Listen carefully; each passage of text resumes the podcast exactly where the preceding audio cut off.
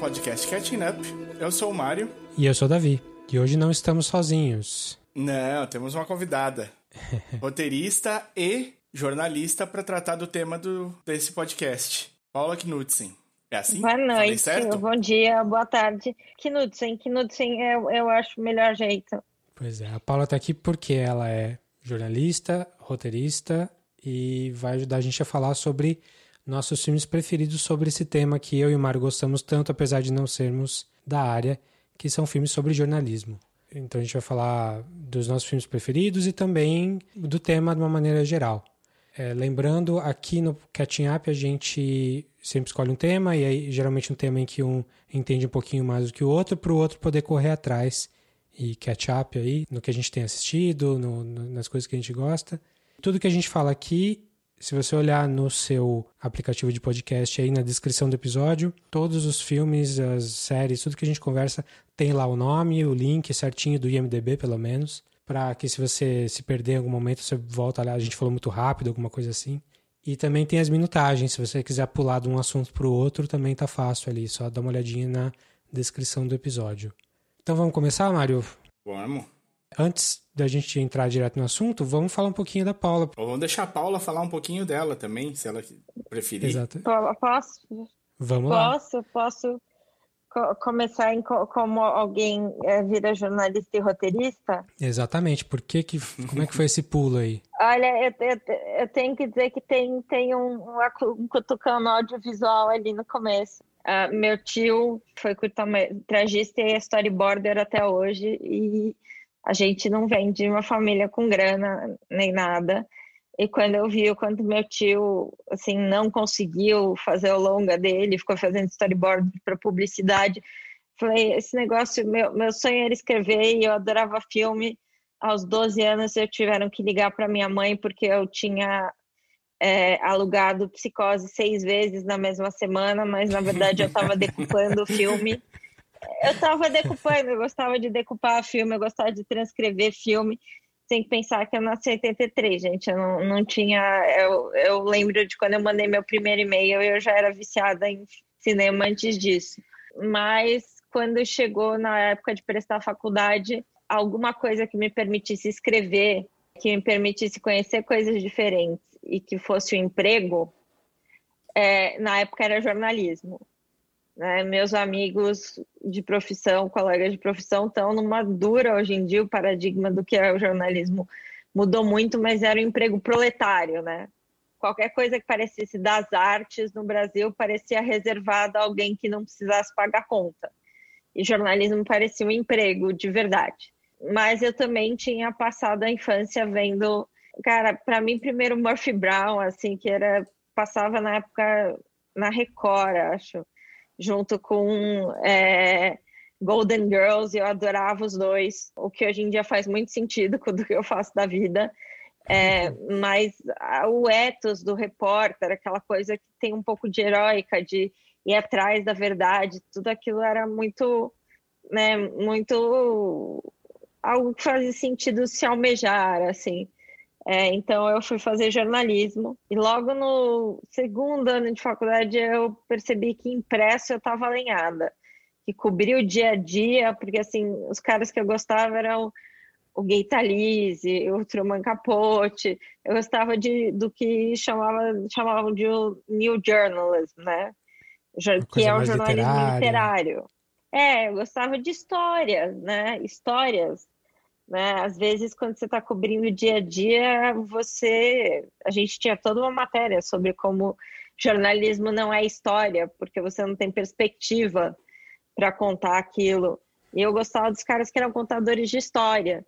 Quando eu saí da faculdade, eu ainda estava o caminho do audiovisual. Quando você não estudou audiovisual e não conhece muita gente, a Zita do Festival de Curtas que eu tenho tudo a agradecer do mundo, precisava de alguém que falasse francês e inglês, meu tio falou minha sobrinha. É, e aí eu virei a pessoa que digitava o banco de dados, mas depois eu acabei indo para documentário e foi uma época que eu fazia um pouco dos dois. Uh, um dos documentários que a gente fez pro, muita coisa para o Discovery, muita coisa para canal, era uma época que ainda não tinha lei de cota. Eles faziam poucos e grandes documentários, mas que deu para fazer coisas legais mais perto da reportagem do que algum do que daria para fazer em alguns lugares de impresso. Mas eu eu tinha minhas crises assim, principalmente com a coisa de querer contar histórias e o problema de expor a pessoa num documentário você expõe muito a pessoa. Sim. E eu gostava do David Simon muito por causa disso, porque ele conseguia falar da, da realidade sem obrigatoriamente expor as pessoas. E eu comecei a me interessar. É, Refresca pra por... galera quem que é o David Simon aí. Ah, o David Simon é o criador do The Wire. The Wire. É o criador Tremer, do The Wire, Tremer. É... The Deuce. O que, que ele fez depois de Tremer? The Deuce. The Deuce. Ah, o The Deuce. Ah, eu não gosto do The Deuce. Não gosta? Eu não gosto do Deus. Ah, não, e... eu não sei, eu não, eu não aguento. Não aguento mais séries sobre prostituição. Ah, ah mas você viu é, bastante do Deus? Porque ele vai bem além. Não, eu não consegui passar da primeira temporada. É, eu sei, mas é que além. é um assunto que me deu, me deu no saco, assim. é, quando é uma questão bem lateral, que nem pose, você tem personagens que tem, que tem a situação financeira, mas é sobre o ballroom, aí tudo bem, é só parte da história, mas quando é no centro da história, tipo assim, ai meu Deus, gente, aguento mais. É, a última coisa que ele fez que passou foi o Plot Against America, que a gente falou aqui, que é muito legal. Sim, que é muito incrível. É, vai, as duas coisas se equilibraram um pouco, assim, entre gostar de contar história, me interessar pela realidade e ao mesmo tempo me interessar pela realidade emocional. Eu gostava muito. Eu comecei a trabalhar com documentário na Mixer em 2007. Uh, ah, e eu gostava muito de fazer pesquisa de personagem, porque é um momento muito sagrado. Assim, você só grava o áudio, você grava um pouco de vídeo para o diretor, mas você está tentando ali tirar algo muito pessoal, né? E esses momentos de conhecer pessoas, acho que no fundo, ser roteirista e ser jornalista, na minha cabeça, tudo nada um pouco parecido, assim. conhecer outras realidades, nisso é uma coisa que o jornalista e o roteirista, se ele quiser, e essa for a viagem dele, né? Você tem gente que nem o Charlie Kaufman, que basicamente escreve muito sobre a própria vida interna. Uhum, sim. Mas se você quiser falar de outras coisas tão longe de você, você tem que conhecer, né? E aí nisso o jornalista, o repórter, né, e o roteirista não estão tão distantes. E como é que foi a passagem oficial? A passagem oficial foi que eu estava estudando faz um tempão roteiro, já, já fazia alguns anos que eu estava estudando roteiro, escrevendo coisa do lado, mas fazendo muito documentário, né, as demandas eram grandes e pesadas. E aí apareceu, o Thiago Mello falou: olha, Nick quer que pitcheiem alguma coisa para eles. Opa, pitchar eu não conhecia em português, hein? Pitchei. ah, é, é para canal, para canal é, é, canal fala meio que nem publicitário, assim. Pitchar é fazer o pitching, né? É, é você é, soltar a ideia do que você. É você vender uma ideia. É, você vender, na verdade, mais do que uma ideia, né? Você normalmente você, tem, você já tem um documento de três a cinco páginas quando você vai levar uma coisa é quando você vai levar na sala de aula, né, e comentar de uma ideia, mas você vai sentar na frente do canal, você tem um documento já de três a cinco páginas pronto. E a Mixer estava toda lá em volta do negócio, HBO, e aí eu eu peguei um final de semana e voltei com cinco páginas escritas. E esse foi o Julius Fantasmas. Assim, foi assim, foi assim que começou. Que Depois eu escrevi mais centenas de páginas. Eu gostava muito do Are You Afraid of the Dark? Eu gosto de conteúdo para todas as idades. Eu, eu gosto de falar com todo mundo. Não tenho muito. Eu sou capaz de no mesmo dia estar tá reassistindo The Wire e logo depois tá assistindo, bom, Adventure Time qualquer dia do ano. Sim. Adventure Time Steven Universe em qualquer momento. E é muito legal, né? Quando você vai falar com crianças sobre o que, que eles pegam das histórias, também é um barato. Eu acho que isso, para mim, minha vida como roteirista é muito parecida com a minha vida como jornalista. Mas quando o Julie saiu, eu estava há muito tempo tentando É, mas no mercado, o Julie ganhou a primeira edição do, do FSA. O fundo setorial estava começando a nascer, então assim, existia mercado para o quê? 20 roteiristas fora da Globo. Sim. E aí tomei coragem e prestei a bolsa da Fulbright para estudar roteiro. Ah, essa bolsa da é... Fulbright. essa bolsa da Fulbright quando, quando eu não, não, não podia contar para os amigos americanos. Eu tentei, eu até falei com você, lembra? Foi, a gente conversou na época porque eu tentei Sim. essa bolsa também e não consegui. Eu, eu fui na louca, assim, entre noites varadas para o Julie e noites varadas para os documentários. Mas ah, quando eu voltei, eu voltei muito mais. Uma coisa que eu estava muito cansada do documentário era pedir para as pessoas se exporem. Assim, isso me comia. Assim, o documentário sobre o São Paulo sob ataque fala sobre os ataques do PCC, mas fala muito sobre a violência é, policial também. Quando foi ao ar, eu estava passando mal, porque assim certas pessoas insistiram em falar on camera e eram as, o que viria a ser as mães de maio, mas ainda era um grupo de mulheres pequeno, e eu pensando, meu Deus, essas pessoas se expondo, o que, que vai acontecer? E o legal de uma série que nem The que fala de tudo isso sem obrigar as pessoas a carregarem o mundo nas costas, né? Eu gosto desse espaço da ficção, seja ela muito ficção, né, metafórica ou muito absurdista, ou, seja ela mesmo mais baseada na realidade, uma maneira de falar da realidade sem expor as pessoas. E a verdade é que, para mim, o, o, é o contar história e contar história audiovisualmente é o que faz mais sentido. Eu gosto de meios que falam com bastante gente. E a ficção é um jeito de falar que também vai por um lado, e quando a gente vai pelo, pelo jornalismo tem uma série de dúvidas éticas em termos do quão emocional você faz a situação ser, né? E, tá e, e né? emoção né? é uma coisa que pega as pessoas. É. Não parecer, às vezes não só parecer, mas. É, pois é. Qual que é o limite? Eles são limites complicados, assim. Mas o curso eu me arrependo nem um pouco de ter feito as coisas na ordem que eu fiz, assim. Sempre minha mãe falou para prestar cinema. Eu falei, e viver de quê? É, e, quando, e quando eu me formei, eu me formei três dias depois do último dia de filmagem do Casa de Alice. Eu era assistente de produção executiva e assistente de produção do Casa de Alice. É, então, me formei em jornalismo no mesmo ano que eu tive meu primeiro crédito de cinema, é, assim, maior. Não sei, as duas coisas para mim fluem na minha cabeça num sentido que eu ainda sou bastante apaixonada pelo, pelo ethos do repórter e pelo que é a reportagem quando se tem tempo para fazer.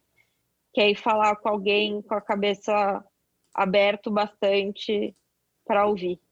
Que legal. Legal. Uma das coisas que eu gosto de jornalismo é exatamente isso. Você, você consegue ser um generalista por excelência. Assim, você está sempre aprendendo sobre coisas que você não domina. E você não domina. E né? você se treina a aprender, né? Você se treina a aprender. Eu percebo que às vezes as pessoas têm dificuldade de ok, eu quero entender tudo sobre doenças transmissíveis por mosquitos. E as pessoas meio que engatam, demoram para engatar, sabe? Com quem que eu falo, por onde eu começo. E, e, bem ou mal, o curso de jornalismo é um... Como você aprende a aprender coisas. Isso é muito interessante, até quando você para você entrar, por exemplo, como roteirista no ponto de vista de um personagem, entender um pouco o que é o mundo daquela pessoa.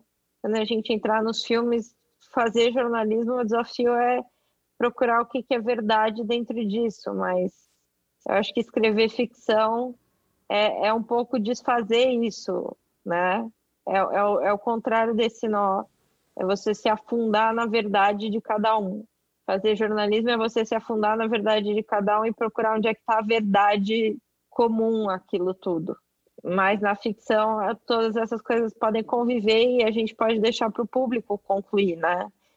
Porque o trabalho do público é justamente quase experienciar essa multitude de verdades que você experiencia quando você está fazendo uma reportagem como jornalista.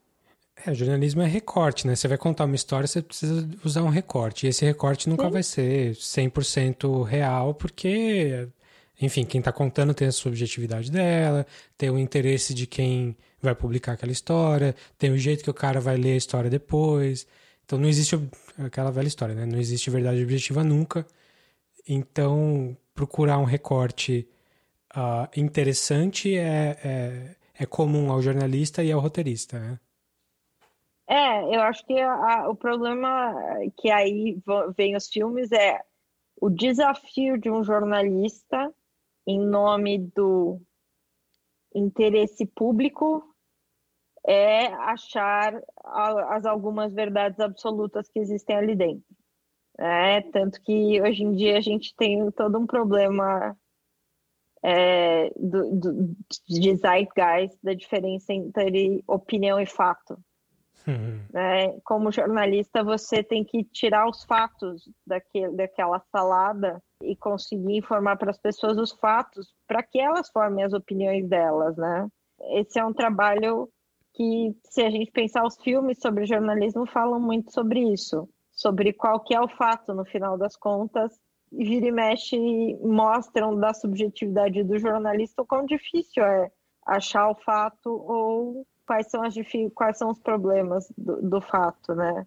Então, assim, a ideia de que no, no, jornalismo você trabalha muito com ética kantiana, então, nesse sentido, existem algumas coisas objetivas. Essa ideia de que não existe verdade é um pouco complicada. A gente tem verdades objetivas que a gente chama de fatos. É você achar os fatos dentro de toda aquela história, quais são os fatos. Né? Eu, eu adoro aqueles filmes que são baseados numa história real e no final todo mundo morreu.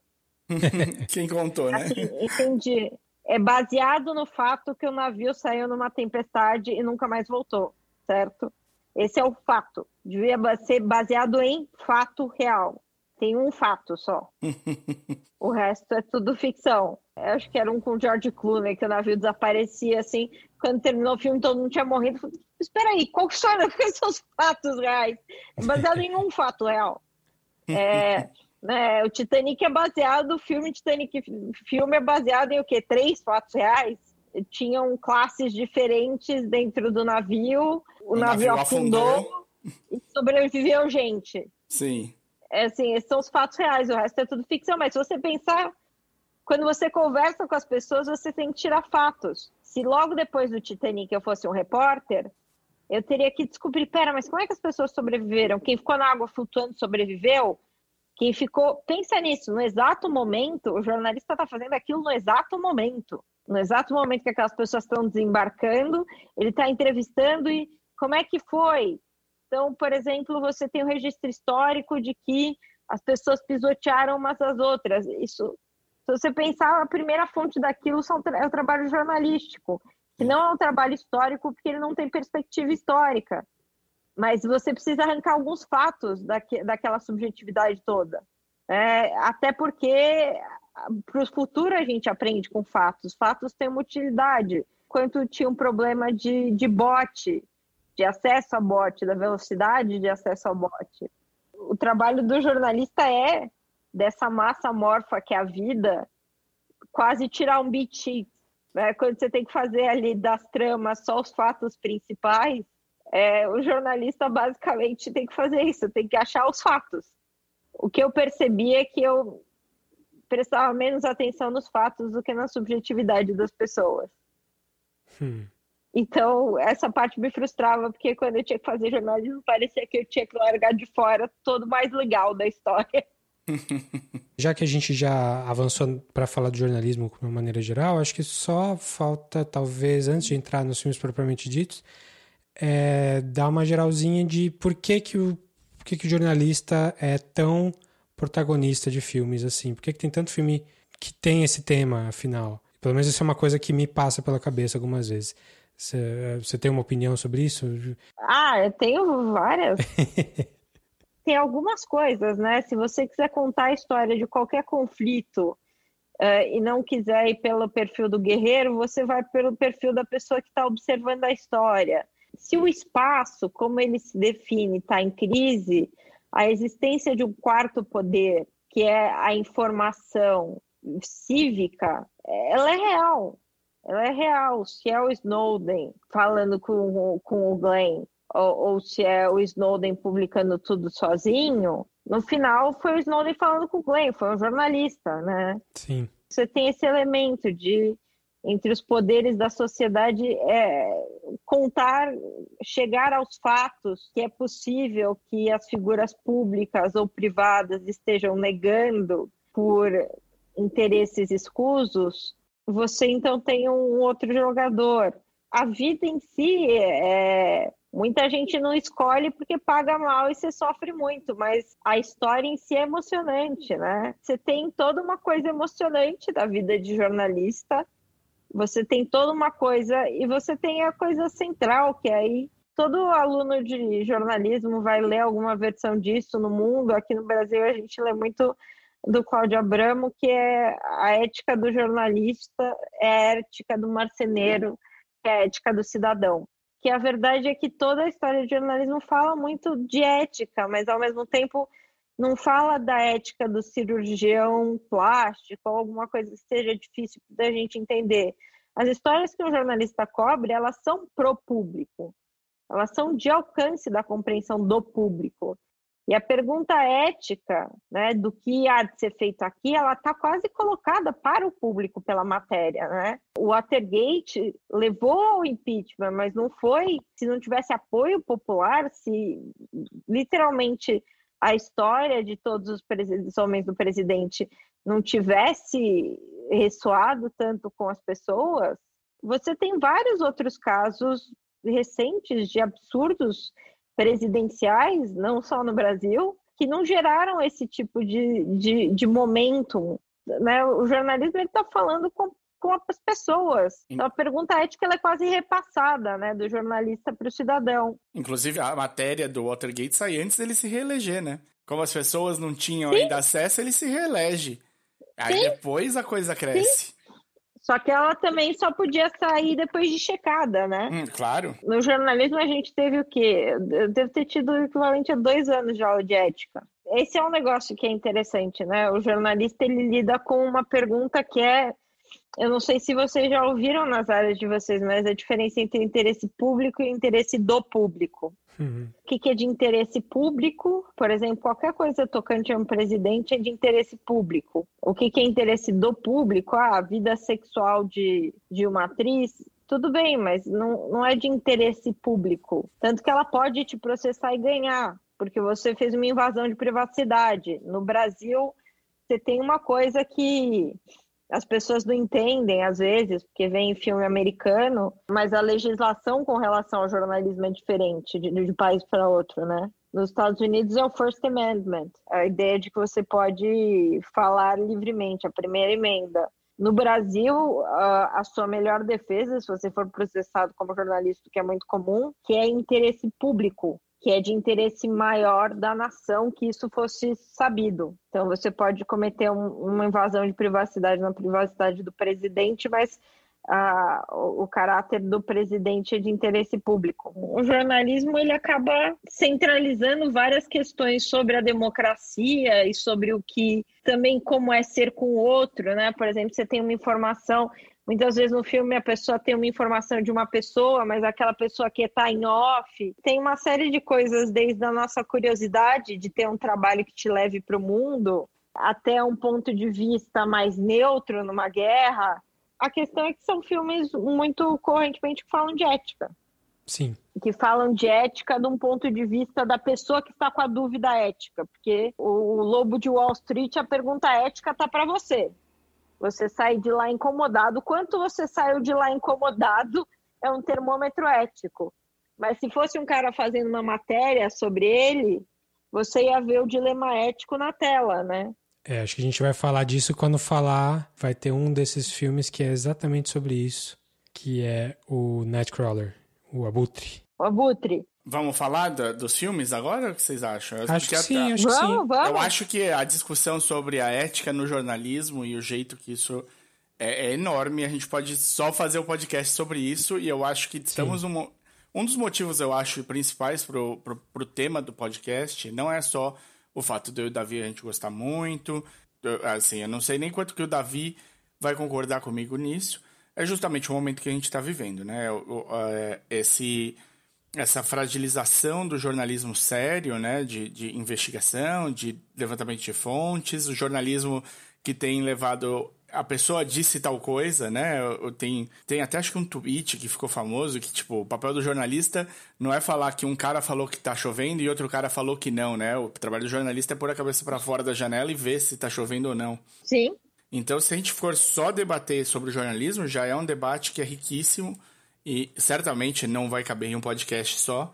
E, e tudo mais. O que a gente pretende fazer normalmente no podcast é usar a cultura pop para fundamentar sim. essa discussão, como a gente já fez em outros ah, momentos. Ah, sim, não. Se fosse um debate sobre a ética do jornalismo, eu ia te passar para outros colegas meus, assim.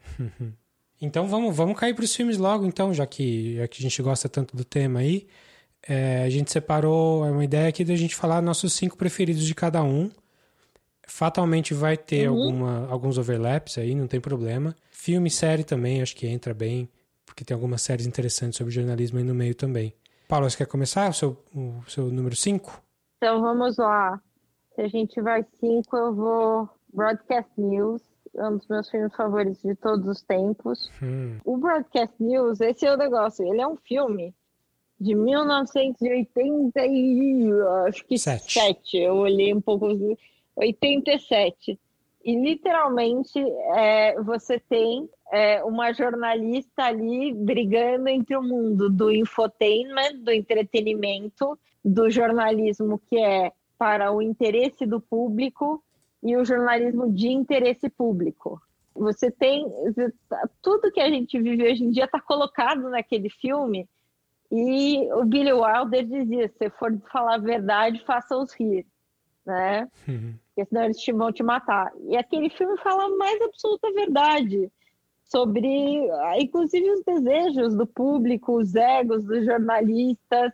Ele é um filme, assim, se você assistir hoje, ele continua extremamente atual. É, vamos só dar uma, uma, uma, fichinha aí. O Broadcast News é o filme de 87 do James L. Brooks. É com a Holly Hunter e o William Hurt e o Albert, Albert Brooks. A Holly Hunter é, é meio a protagonista porque você tem uma briga entre dois repórteres que é o Albert Brooks e o William Hurt. E o William Hurt é o bonitão, é o rosto bonito, é o Bonner que não sei se vocês sabem, mas o Bonner é publicitário, ele não estudou jornalismo.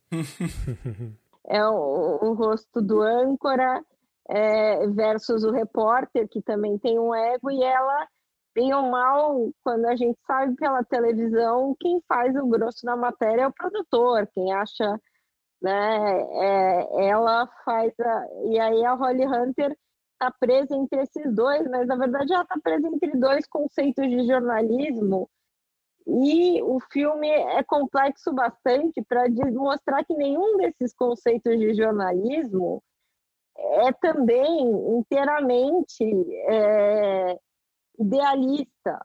Né? O, tem, tem um monólogo fantástico do, do Albert Brooks é, chamando William Hurt de o diabo, né? porque o diabo é charmoso, mas ele está sendo super autocentrado nesse processo todo. Don't get me wrong when I tell you that Tom, while being a very nice guy, is the devil. This isn't friendship. You're crazy, you know that? What do you think the devil's gonna look like if he's around? God. Come on, no one's gonna be taken in by a guy with a long red pointy tail. Come on, what's he gonna sound like? no. I'm semi-serious here. You're serious? He will be attractive. He'll be nice and helpful. He'll get a job where he influences a great God-fearing nation. He'll never do an evil thing. He'll never deliberately hurt a living thing. He'll just bit by little bit lower our standards where they're important. Just a tiny little bit. Just coax along, flash over substance. Just a tiny little bit. And he'll talk about all of us really being salesmen. And he'll get all the great women. Então, assim, também tem uma coisa que eh, jornalistas e roteiristas deveriam se perguntar, que é por que, que eu quero tanto que as pessoas ouçam minha voz mesmo? todo contador de histórias devia parar uma vez por mês e pensar: será que eu não sou um ególatra insano? eu, eu me preocupo bastante com isso, assim. Você já chegou numa resposta? Ah, eu, eu, eu, eu, sou, eu sou, por exemplo, os pienta clássica, assim. Eu falo com gostinho ali do ah, entrar no jornalismo era difícil. Eu sei que eu tenho os graus de arrogância que não são bonitos. É, eu acho que assim, se você faz a pergunta, você ainda está dentro do saudável. Se você está convencido do contrário, me preocupa. Assim, Sim. não, eu estou aqui para servir o mundo. Assim, pense então por que, que você achou que você precisava servir o mundo e principalmente numa área onde se assina as coisas. Por que, que assinatura, a primeira vez que você vê seu nome assinado num jornal, por que, que dá um rush, assim? Por que, que vê, bate uma adrenalina? E aí eu acho que ele é interessante que ele não faz ninguém ser um ossinho, é tudo complexo, é tudo cinza. Porque eu, todos os homens do presidente, ele compra, ele faz. Como é o segundo da lista, eu já vou projeto para ele. O Todos os Homens do Presidente é como todo jornalista quer se ver. Uhum. Imparcial, disposto a, a, correr o tempo que precisar, é, focado na história. É, é, é, como todo jornalista queria se ver. O broadcast news é como todo jornalista é inevitavelmente humano. Uhum. Né? Eu acho que por isso que esse é meu filme favorito sobre jornalismo, porque ali tem um retrato assim comicamente humano, porque todo mundo é tragicamente humano, então é cômico. Deixa eu aproveitar já que você falou do Broadcast News aí, é, dar uma dica bem, bem assim, tangencialmente ligada só, que é um podcast que eu já falei aqui outras vezes, que é o You Must Remember This, que é um podcast sobre histórias de Hollywood, hum. da Karina Longworth. E ela faz temporadas com temas específicos. Ela já falou do, do Charles Manson, ela já falou das loiras do, do, do Studio System de Hollywood. É, vários temas bem interessantes. E o que está acontecendo dessa vez, a temporada atual, é sobre a Polly Platt, que é. Ela foi casada com o Peter Bogdanovich lá nos anos 70. Ela fez parte dos filmes mais famosos dele, do Last Picture Show, fez, fez, ela fez uns três, quatro filmes com ele se separou e acabou uh, seguindo outra carreira, sempre como diretora de arte e produtora. E ela acabou entrando para a produtora do James L. Brooks e ela fez o Broadcast News também. E a personagem da Helen ah. Hunt, uh, da, da, desculpa, Helen Hunt não, da Holly Hunter, é baseada, não totalmente, mas muito na personalidade da Polly Platt. Adoro, tem aquela cena do que o chefe dela pergunta para ela de forma completamente irônica do deve ser insuportável ser a pessoa mais inteligente da sala e a gente Exatamente. sabe que ela é e ela responde é. Não é, ela, ela, a pergunta é a pergunta é deve ser deve ser ótimo você ser a pessoa mais a pessoa mais inteligente da sala. Ela fala não é horrível. It must be nice to always believe you know better to always think you're the smartest person in the room. No, it's awful não é horrível, é verdade. Essa cena não é insuportável. E essa é uma frase da Poliplet. Isso aconteceu de verdade. Essa frase. E a, a, a temática da, desse, desse podcast, né, dessa temporada, é que a ideia central é que ela é meio que a alma do, de tudo que ela toca. Assim, ela, ela é uma parte super integral. Ela fez os melhores filmes do Bogdanovich junto com ele. As pessoas até ficam suspeitando se ela não devia ter tido mais crédito do que ela teve e como que pouca gente conhece ela por nome. Então Olha a ideia do podcast é, é, tá super interessante e ela parece uma personagem super legal também. Então fica aí a, a dica para quem quem se interessa mais. O podcast chama You Must Remember This e vai ter o linkzinho aí na, na descrição do episódio. Legal. É, a gente tá fazendo numa ordem ou alguma coisa? A Paula foi direto porque ela mais gosta. Ela falou, foi isso, né, Paula? É, eu fui, eu fui para o primeiro, ah, até porque era o primeiro que eu sabia que não era dos primeiros de vocês. Então, nessa, numa pegada parecida, e também sabendo que não, provavelmente não vai estar no, no topo da lista de nenhum de vocês, ou ali no, nos primeiros, eu vou falar de Spotlight.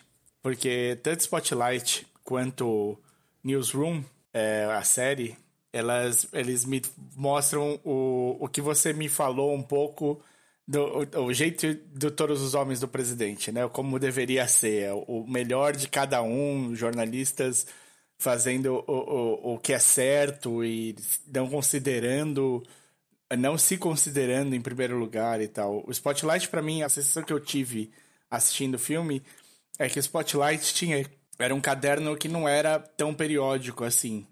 Era uma coisa com uma certa liberdade e que eles só vinham quando eles tinham uma coisa muito detalhada, muito bem feita, preparada. É reportagem especial. É. Você, você tem. Hoje em dia eu não sei quanto está cortado, mas o editor de especiais ele, ele existe. Assim, ele é uma coisa que existe. É, então... O Spotlight era a editoria de especiais.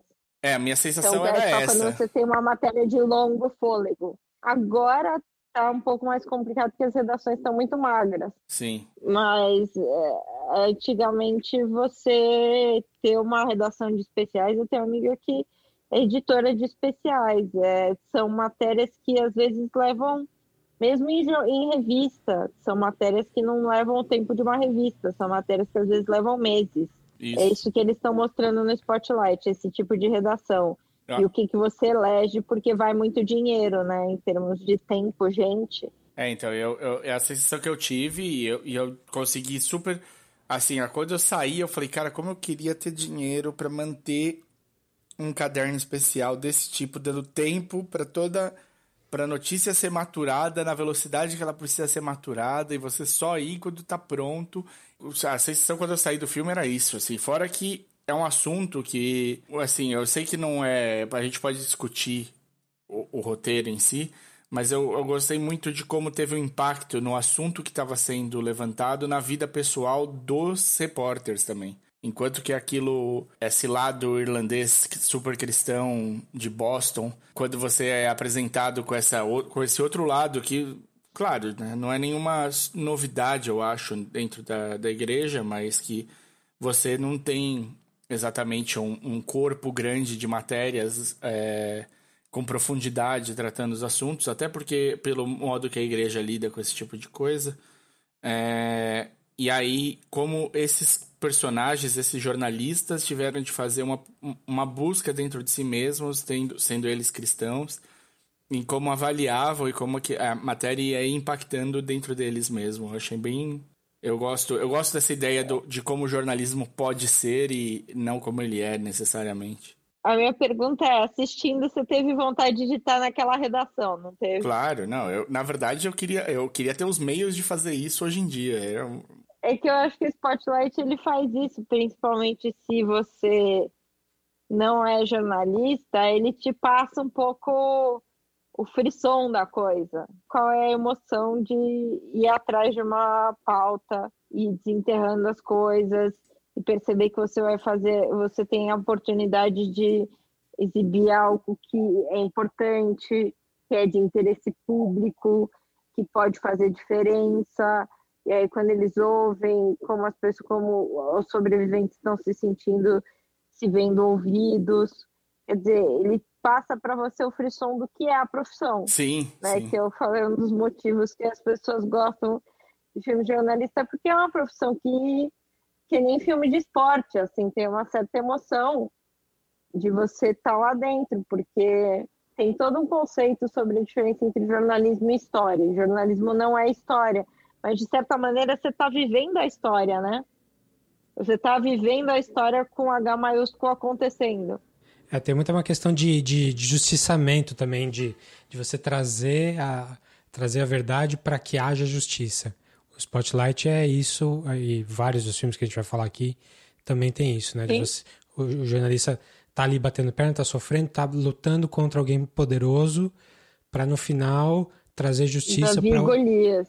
É, Davi Golias e, e, e, você tem que ter alguém que te apoie por trás, porque o, o Davi tem que ter o Deus para dar o milagre para ele, assim como o cara do Boston Globe tem que ter um editor fodão que segure as buchas para o repórter poder bater perna e, e descobrir. Não, beleza, vamos falar sobre isso. Isso tá no Todos os Homens do Presidente também. Bastante, tá, eu ia falar enfim. isso.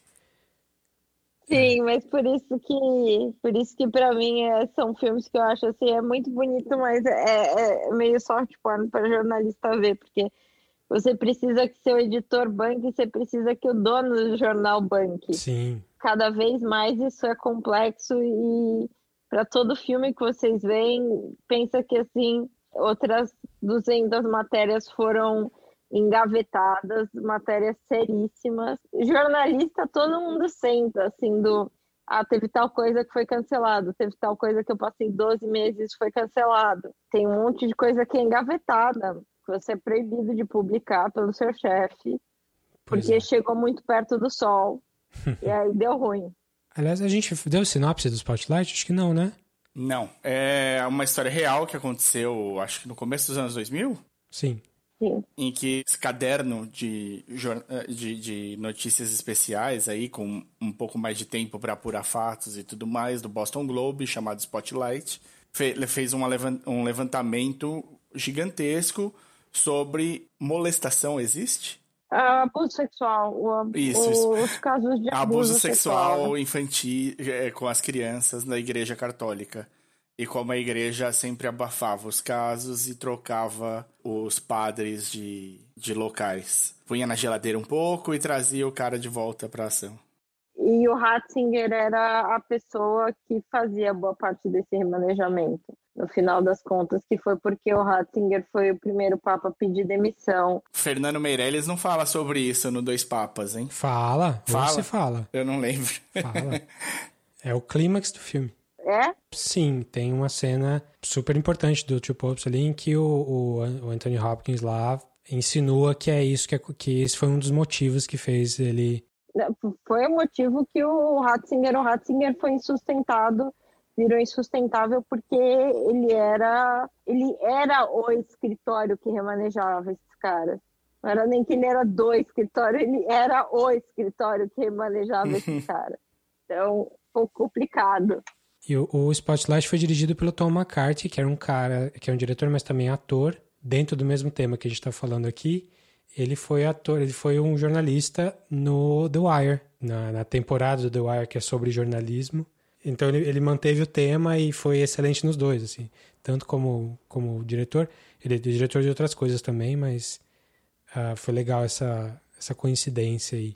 Você tem mais alguma coisa para falar, Mário, do Spotlight? Não, não. Ah, não. Eu, eu, o paralelo que eu ia fazer tá, com o Newsroom era esse também, dessa coisa de ser, tipo, o melhor que dá para ser dentro de uma situação, com caras super in, interessados em fazer sempre a coisa certa, não importa quem vá machucar ou não, né? Tipo, você tem o âncora do Newsroom, é o cara é, é republicano e ele desce o pau nos republicanos quase que todas as noites. O Newsroom tá na sua lista? Newsroom é, é série, né? Então eu não pus na é lista. Acho que vale, não vale? Não? Eu não fiz ah. isso, não. Senão estaria super. Eu adoro o Newsroom. eu não, não pus é, nenhuma Eu acho série. que o Newsroom... É, vamos, vamos falar, sei lá, dois minutinhos do Newsroom. O Newsroom é aquela série da HBO, do Aaron Sorkin, onde todo mundo fala sempre muito rápido, porque todo mundo é muito inteligente fala rápido andando. Senão não é do, senão não, não é do, é do Sorkin, Sorkin, né? O Newsroom é, é, é essa, é feito de 2012, né? Então, no auge da época do Obama, sobre uma, uma sessão de jornalismo do TV a cabo. É aquilo que você falou, né, Mário? Que é uma coisa bem idealista, porque todo mundo ali tá lutando para falar a verdade. E diferente do Spotlight, do Todos os Homens do Presidente, é, é tudo ficção. É tudo baseado na, no, no que poderia ter acontecido e como que os jornalistas levariam aquilo da, da forma mais idealista possível, de uma forma mais bonitinha. E o Aaron Sorkin, assim, diz que escreve bem, né? O cara sabe escrever, né? Uhum. Então... Um pouquinho, ele leva, leva jeito, o cara leva jeito. E ele, ele consegue passar uma emoção assim que pelo menos me pega. Para muita gente é muito piegas, eu entendo. Tem alguns momentos muito, muito bregas na, na série. Mas eu gosto, o Mário também gosta. Nossa, é, pra é... mim fala direto com o meu coração. pois é, eu não sei se eu respeito tanto quanto gosto, mas eu gosto, gosto bastante. Durou três, quatro temporadas, né? é, três temporadas. Então, então menção honrosa aí pro, net, pro, pro, pro Newsroom, já que não tá nas nossas listas. Sim. O primeiro que eu quero falar aqui é um filme pouco conhecido que eu, que eu vi há não muito tempo, que também pessoal sempre colocava aí, nossa, um grande filme sobre jornalismo. Um filme chamado Shattered Glass. de 2003. É com o Dirigido Anakin? por um cara... É com Anakin, exatamente. sei é com Hayden é. Christensen. o cara que fez o Anakin Skywalker. É Dirigido por um cara chamado Billy Ray, que eu não conheço. Nunca vi nada dele além desse. E é uma história real. Muitos desses filmes que a gente está falando aqui são história, histórias reais, né? Porque é o que chama a atenção, né? Mas é a história Ah, é sobre, é sobre o notório. Desculpa, Isso, escola, então. escola de base americano, o Mr. Escola de Base americano. Ah, não, é que esse cara, esse cara é um case do que não. O jornalista que, fazer. a história baseada é um case de, de péssimo jornalismo. é. de. Tá. É assim, eu vou dar. Eu assisti o filme sem saber nada da, da- do plot. E eu achei bom. Eu gostei disso. Então, se você se importa com isso, é, eu não vou dar um spoiler, spoiler geral do filme, assim, spoiler do final do filme, não. Mas eu vou falar uma premissa e a premissa pode ser que estrague, que seja um mini spoiler. Então, se você se importa muito com isso, é, dá uma olhadinha na descrição do episódio, na minutagem e já pula pro próximo aí. Mas se tudo bem para você, a ideia é a seguinte: é, é um jornalista super bom, super. Todo mundo adora ele, todo mundo fica impressionado com as matérias dele, são excelentes. São todas do The New Republic, que é uma revista super importante lá nos Estados Unidos. E no fim, assim, no decorrer da, da história, você descobre que ele é uma fraude, que ele inventa todas as histórias que ele faz. A, gra- a grande sacada do filme é, é essa: é como que o cara conseguiu fabricar tanta história com tanto detalhe e como que ele enganou todo mundo da revista, todo mundo em volta dele ali, editor, amigo. E aí é meio que uma caçada para expor esse cara. E é uma história real, né? É- é- realmente aconteceu, o cara se retratou depois, mas enfim, perdeu a carreira dele já Não, o era. o cara é uma lenda do jornalismo, não no bom sentido. Pois é, e um cara que escreve super bem, né? Escreveu, as matérias deles eh, eram muito bem escritas. Mas, É, é, infelizmente, aca- acaba que nessa área aí- já não conta mais. pois é. quando é mentira, sai da contabilidade do cara. Assim, hum, ah, não, não estamos contabilizando mais se é bom ou não. Pois é. Ele é estudado na escola de jornalismo como case de falta de ética. Tá bom. Pois é. Bom, ele ficou famoso, só ficou infame. É infame total. A- a- o negócio é que ele, ele fingia é que ele mesmo era o fact-checker dele, né? Ele mesmo fazia o fact-checking. E aí ele podia escrever o que ele quisesse, porque ele falou que fez o fact-check.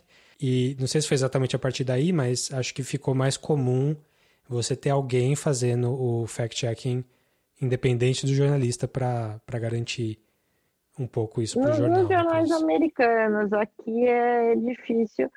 Mas a questão é que ele é um caso assim, tem ele e uma outra mulher. Tem duas histórias dessas assim que são, você olha e fala assim, uou! E principalmente por quê? Sim, pois é. É uou e por quê? Vocês são loucos? É raro alguém inventar nesse nível, assim, você... Ainda bem. Mas o que que te atraiu a, a esse exemplo de mau jornalismo? É é aquela história da ética que a gente estava falando, né? Uma das coisas que atrai no filme de jornalismo é, é como que você se comporta com relação à verdade. O que, é a verdade para você e o que, que você faz, o que, que você coloca acima da verdade. Tem alguns tipos de filmes de jornalismo que falam, não, a verdade doa quem doer, o que importa é que o público saiba essa informação e tal. E tem gente que tem gente que não, que vai considerar outras coisas, não, vou falar a verdade, ah, mas se eu falar a verdade aqui, talvez isso seja problemático por tal coisa, por um bem maior eu vou mudar. E tem esse caso extremo por outro lado, que é o cara que está só preocupado com consigo mesmo, com a própria fama. Um pouco ele não consegue sair da própria mentira em algum momento, mas também o cara é puramente um psicopata, assim, é, dá pra ver claramente, pelo menos o É. jeito que o filme apresentou, e que parece que pouca gente discorda muito, é que o cara é um psicopata, o que ele fez é, é infame, absurdo, etc. Então me, me chamou, eu colocaria na lista como um dos grandes filmes de jornalismo, porque ele coloca o outro lado, né? Ao invés do jornalista sempre idealista, herói, tem o cara que tá completamente maluco e só quer ter a, a fama e etc. E que aí vocês estavam falando do Abutre, né? Que é... O Abutre É. é, o... O Abutre, na verdade, o Ace in the Hole é, é o irmão, é o bisavô do, do Abutre, né? Sim. Ace in the Hole é um filme do Billy Wilder sobre um cara que, um jornalista que está desesperado, meio em fim de carreira, e que mantém um mineiro preso numa mina, mesmo ele sabendo que o cara, como ele pode tirar o cara, ele mantém o cara porque ele porque tá dando manchete, né? Ele tá, ele tá bem nas matérias. É, ele tá produzindo muita matéria por causa disso. O Abutre é o extremo, mas o Abutre ainda por cima entra para outro lado, né? Que é o programa, o para onde andou o jornalismo, que é uma coisa que o Broadcast News fala um pouco, né? O jornalismo como entretenimento. Porque no Abutre ele já está direto no programa no, no, no da americano, né? Ele já Sim. não está dentro do, do né, dentro do Ace in the Hole, ele está dentro do jornalismo. Tá, peraí, vamos, vamos por partes aí, porque acho que para o pessoal que está assistindo saber, é, pro pessoal que está ouvindo saber do que a gente está falando. Ace in the Hole é um filme que eu falei, acabei de falar no episódio anterior aqui, do Billy Wilder, como a Paula falou. Ele tem um título, uma tradução em português que é um dos raros casos em que eu gosto mais da tradução em português do que no original a tradução em português ficou A Montanha dos Sete Abutres. Ah, mas é que aí já entrega. É, então, é, é, o nome do lugar, né? É o nome do lugar no filme, é a Montanha dos Sete Abutres, aonde é, a mina, sei, não, a mina não. o Ace in the é... Hole é assim, ele acertou, ele acertou para ele, mas ele errou pro, ele errou como ser humano, né? Sim, sim. Eu, então, eu gosto o... da dubiedade do do, não, claro, o título é legal. É que o, a Montanha Sete Abutres é, é, sei lá, tem, um, tem uma sonoridade um pouco diferente que geralmente, sim, sim. antes de ver o filme, falaria, ah, não. Vocês mas, que não, gostam funciona. do filme, por que, que o nome em português de Portugal é o Grande Carnaval? Nossa, só, só perguntando para os portugueses de Portugal. Mas é. é. mas é que porque vira um circo ali. O cara, ele, ele cria um circo midiático gigantesco nesse lugar remoto tá. do, do Novo México lá. E é, acho que é por isso, mas, mas enfim, é um excelente filme. É sobre um cara sem escrúpulos no, jornali, no jornalismo, um cara metidão, que é feito pelo Kirk Douglas, no caso. Você quer falar do, do Mad City, o Mário? Tá na Posso, sua lista, tá é isso? Tá na minha lista, eu gosto do Mad City. Eu lembro, eu assisti faz então, muito tempo, né? Assisti meio que na época. Quem, quem teve de assistir enquanto fazia jornalismo foi a Marina, que me, me explicou melhor o que eu não lembrava mais já. É, eu não lembro muito também, mas eu lembro que eu gostei. Mas eu tô vendo as críticas atuais e tá bem fraquinho. É. Apesar de ser um filme do Costa Gravas, que é um cara super Sim, famoso, fodão. grego e tal. Com o Dustin Hoffman, com o, o, o John Travolta. É, o, o Mad City, ele. Ele é. O, o Dustin Hoffman era um cara meio fodão, âncora de jornal e o caralho, e ele vai sendo é, rebaixado dentro da cadeia jornalística e é levado para uma cobertura de um assalto. É um sequestro. É, que tem uma situação com possíveis reféns, né? Uma coisa que escala, que escala. E era uma é. coisa menor e, e, e, e cria, e cria-se essa, esse, essa situação com reféns. E aí ele, putz, mano, eu não, não acredito. Ele acha um jeito de entrar no lugar para fazer a, a cobertura e tal. E, o, e começa um contato com segurança do lugar, que é o John Travolta.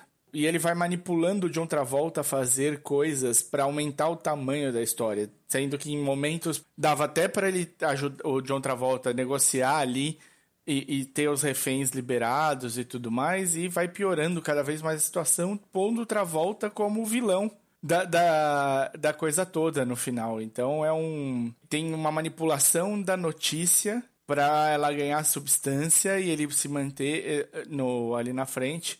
E ele vira o principal, o principal, o cara levando a notícia, né?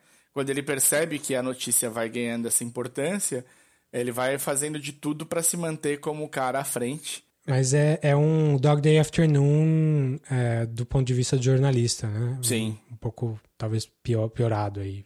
Tá bom, então é Mad City impossível de achar em nenhum lugar, não tá em streaming, não tá. É, em português ficou o quarto Mas, poder, né? É um... O quarto poder. Eu adorei na época também. Era bem na época do vestibular, talvez um pouco antes. Mas era numa época que eu, que eu gostava, que eu tava pegando gosto por esse tipo de filme mais político, assim. Mas nunca mais revi. Talvez, talvez valha a pena procurar de novo. Bom, falando desse The Who, falando desse, então vamos falar do bisneto aí, que é o Nightcrawler, que é o Abutre, com o Jake Gyllenhaal, que é o meu número, meu próximo aqui. E revendo agora, é, ele trata de todos esses temas que a Paulo mencionou aí, do, do da TV da Atena, daquela, daquele canal na TV é, pouco respeitado, que só quer saber do sensacionalismo, porque é o que chama atenção. Tem uma frase super importante que a René Russo, que faz a, a diretora desse programa matutino aí, fala que é público-alvo daquele programa jornalístico quer saber de coisas do tipo violência nos subúrbios, invadindo os subúrbios, invadindo a, os bairros mais ricos, de preferência feito por minorias. É uma coisa bem de crítica social mesmo.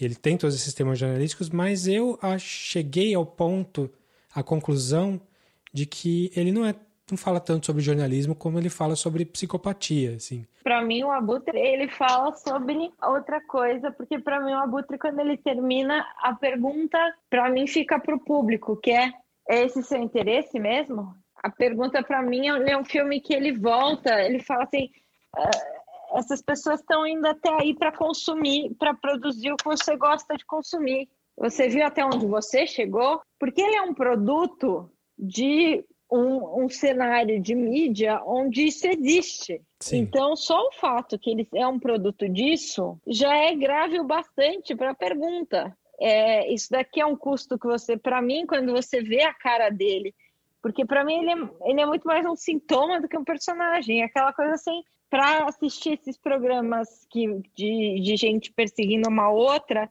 você tá ok com isso? Você se responsabiliza por isso? Né? Você está confortável com isso? É, tem aquela, aquela questão de você tá, tá é, isso é uma crítica à, à violência sem sentido, sensacionalismo, ou, ou você está curtindo ver isso, você está tirando, um, você tá tendo uma, um barato com esse tipo de coisa também, né? Eu acho que tem sim essa, essa toda essa ideia, e é, e é verdade, é super importante, mas o que eu vi também é que ele, o personagem do, do, do Jake Gyllenhaal, não cresce, não tem arco. Ele começa. Não, ele vai te chocando mais, mais e mais. Ele vai te chocando, mas não porque ele vai ficando mais extremista. As ações dele só vão ficando mais extremistas porque ele tá tendo acesso a isso. Não porque ele, tá, ele vai se transformando numa pessoa mais extremista. Ele começa o filme fazendo uma coisa horrível e ele só vai tendo acesso e aprendendo. Ele é um, um câncer, assim, ele vai se espalhando, é, abrindo os bracinhos ali para para invadir o mundo de todo mundo, da, da René Russo lá, da, da, da emissora, que já era uma coisa ruim, antiética, é um canal para esse cara se expressar. O que eu gostei do filme foi isso, o cara, ele é o mal. E é um tipo de pessoa que existe, obviamente, e, e tem toda a questão social de como que a gente deixa não só o canal de TV chegar nesse ponto de incentivar sensacionalismo e tal, mas como que a gente deixa pessoas sem direção nenhuma uma, uma coisa que eu tirei do filme é: se você não tem uma, um, um tutor, se você não tem um, um professor que vai te um professor em qualquer sentido, não só formal, é, mas alguém que vai te guiar no, no caminho mais ético, mais moral, a chance de você jogar a ética fora é muito grande. Esse cara é um autodidata. É que, é que eu discordo, no sentido hum. que é, é o que o Cláudio Abramo dizia. A ética do jornalista é a ética do carpinteiro, que é a ética do cidadão. O abutre ele é um sintoma do que a gente é como sociedade, não de quem ele é. Ele é um Sim, sintoma eu... da, da gente. Sim, é, eu não discordo não, de jeito é, acho que é isso mesmo. É, o, o que, que vocês que, que, que vocês estão dispostos, quem que vocês estão dispostos a sustentar para ter esse conteúdo? Até onde vocês vão? Então, assim, para mim ele é muito sintomático disso. Ele é um filme que vira para a cara do público e diz: e aí, agora vocês estão felizes? Né? Agora com esse lixo humano aí, vocês estão felizes? Você está feliz agora? Então, nisso ele é muito mais sobre que, que extremo de sociedade. É engraçado você você pode traçar uma linha histórica ali do broadcast news e eles vendo as competições de dominó caindo e, e é, infotainment virando noticiário para esse o entretenimento do o necroentretenimento, né? Que é o que o Abutre faz, mas a questão é, é esses programas só existem porque existe público para eles, né? Sim. Para mim, a pergunta é quem a gente, que sociedade é essa que tem essa demanda? Porque ele, a questão é o abutre só existe, só existe porque tem a carniça, né? Ele está se aproveitando de algo que já está lá. Ele não Sim. vai e cria o gênero, né? E a falta de Sim. ética do, da sociedade, nesse sentido, tudo dialoga, sabe? A falta de ética da sociedade com a falta de ética de jornalismo. É que a sociedade não se sente Será responsável, né? A sociedade que assiste a isso não se sente responsável. Ela, ela vai responsabilizar quem põe no ar. Ela vai responsabilizar quem põe no ar. Se, é. se você jogar isso na cara da sociedade e falar só põe no ar porque existe você para assistir, eles falam, é, eles vão falar que eles só assistem porque alguém põe no ar. Mas é que eu acho que o filme justamente termina com ele olhando para você e tem muitos momentos disso, de quantos pontos ele subiu e o quão longe ele pode ir, o quanto a editora se arrepende dele, ao mesmo tempo não, não pode se arrepender dele porque ele ficou maior que ela. Quer dizer que a gente montou um sistema onde tudo isso é viável. Uhum. Então, nisso, eu acho que uma das coisas que a gente tem que se perguntar, e, e aí volta a ética do, do cidadão, e aí volta até a como se consome mídia hoje em dia, é o quanto você está aberto a, a olhar para mais de um lado de uma história, né? O quanto você vai nas fontes corretas, as pessoas estão tendo que ser um pouco repórteres, né? O quanto você gasta dois minutos a mais e ao invés de confiar no WhatsApp do seu amigo, entra no, no site do SUS para saber o que fazer. Quando ele fala é a ética do cidadão, é porque, na verdade, ser jornalista é um proxy para uma coisa muito simples, que é a gente pode viver, né, passar por essa sociedade na qual a gente vive como cidadãos, ou a gente pode ignorar que a gente tem um compromisso. Bem ou mal, o filme de jornalista está dizendo, porque pensa bem no jornalista. O jornalista ele não é que nem o filme de ética de cientista. O cientista ele faz uma coisa que a gente precisaria de 20 anos de estudo para começar a entender o que ele faz, certo? Uhum. Se você pensar o filme de jornalista e de advogado, por exemplo, filme que nem Erin Brockovich, é muito mais sobre ela ter uma consciência né, do que qualquer outra coisa de, de truques de direito, né? Uhum. O filme, aliás, que é sobre truques de direito, é sempre sobre o mau advogado, né? Aquele que usa Sim. os buracos da advocacia para mentir. O filme do bom advogado, na verdade, o que, que ele está fazendo? Ele está querendo que a verdade venha à luz. E quando você olha, essas são profissões que, assim, de certa maneira, é isso, é a ética do carpinteiro. O que, que, que é bom para. O que, que você gostaria de viver com e o que você, como sociedade, não gostaria de viver com. Então, nisso, uma coisa que a gente tem que lembrar é que o jornalista não é um médico, né? Que está ali entre a escolha entre dois corações para duas pessoas. Ele é um cidadão, né? Ele vira e mexe, é um cidadão que estudou outra coisa, que não seja jornalismo. A ideia de se formar em jornalismo é bastante moderna, mas a ideia de que todos nós, como cidadãos, temos um, uma obrigação ética um com o outro, essa é bastante antiga. Por isso que eu acho que os filmes de jornalista convidam a gente à reflexão. E para mim, o do Abutre, ele várias vezes fala da audiência, né? De quanto de audiência aquilo está dando. Sim, então, sim. eu pelo menos saí pensando, incomodada, pensando em que sociedade a gente que sociedade a gente construiu que a gente que um, uma, uma figura como essa, um psicopata, tem um espaço tão perfeito para ele, uhum, né? Pois é. E no final, se você for ver assim, quem se deu mal na história não foi nem ele, obviamente, nem a TV, nem a René Russo. A sociedade não. como um todo tá num neutro para positivo ali com, com ele. Tá, então não teve uma moral, alguém tomando uma moral na cabeça, tipo, nossa, que, que arrependimento que eu vou ter pro resto da vida. Não. É, ele tá mostrando uma coisa ruim que vai continuar ruim. E, enfim, não tem uma solução ali para você que nem o Lobo de Wall Street, é para você Sim. voltar para casa pensando que tipo de sociedade. Só que o Lobo de Wall Street glamoriza algumas coisas, o Abutre não glamoriza nada, né? Não glamoriza nem o correndo desse homem. Então, a pergunta fica para você ali: como é que você vive com isso sendo a realidade? Pois é.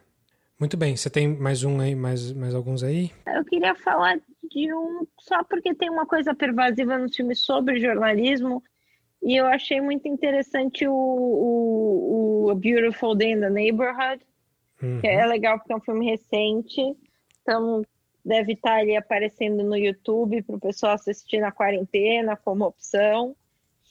E ele é um filme que é, fala de, do, jornalista indo fazer um perfil do Mr. Rogers. E ele é muito mais em cima, é claro, do jornalista do que do Mr. Rogers.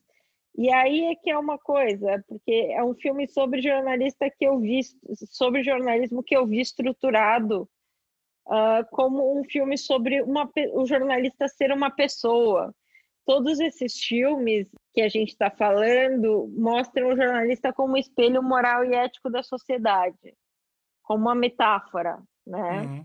E não como um indivíduo.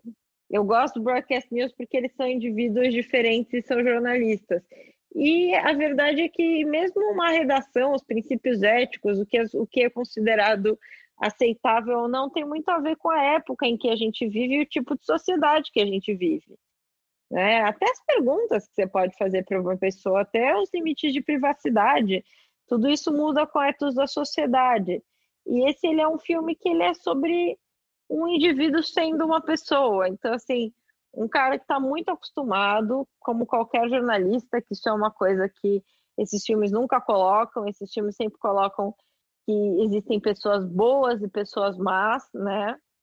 É, começa com Matthew Reeves, uma pessoa que tem um negócio de ser jornalista que é cansativo mesmo, que é você tem um recorte do mundo que é o mundo é um lugar muito injusto. É, o mundo é um lugar onde as pessoas poderosas vão te sabonetear até você tá, ter, ter, ter, ter usado o sabão para o próximo século. Né? Elas vão dar entrevistas que você não consegue nenhuma citação. Você passa a vida perseguindo a verdade com gente te enrolando você não, não acredita mais que nenhuma figura positiva seja genuinamente positiva, porque todo mundo que tem poder tem suas coisas escondidas. É a primeira que é, é desses filmes que eu olho que sim que tem um peso mais genuíno, né? No Matthew Reeves tem um peso genuíno ser jornalista, tem um, uma exaustão genuína com o mundo ser do jeito que ele é. E aí ele a hora que ele encontra com alguém que é genuíno, e ser genuíno e ser honesto é um ato revolucionário, né? E aí, ao contrário, não é o jornalista que está revolucionando o mundo, é alguém que está revolucionando a, a, cabeça de alguém que está muito exausto pelo mundo ser do jeito que ele é. É só fazer uma sinopsezinha rapidinho. É, o Beautiful Day Neighborhood, é, esse personagem que aparece aí é o Mr. Rogers, a gente aqui no Brasil quase não conhece, né? Que era um educador, um apresentador de um programa de TV infantil, uh, super gentil, super. É, ninguém tem nada de mal para falar dele nunca. Uma né? figura né? bem incrível, na verdade. Ele é uma figura bem incrível. Tem um documentário é, chama Want tempo, to Be né? My Neighbor, saiu ao mesmo tempo. E nesse caso, o documentário, se você quiser saber mais sobre ele, é o documentário é mais interessante. O filme eu achei interessante por causa disso, assim, no, no mundo onde qualquer jornalista vai ficando. Eu lembro que um professor virou para mim e falou: Eu me preocupo com você. Aí eu perguntei por que ele falou: Porque eu era idealista que nem você com a sua idade. Aí eu fui ficando cínico.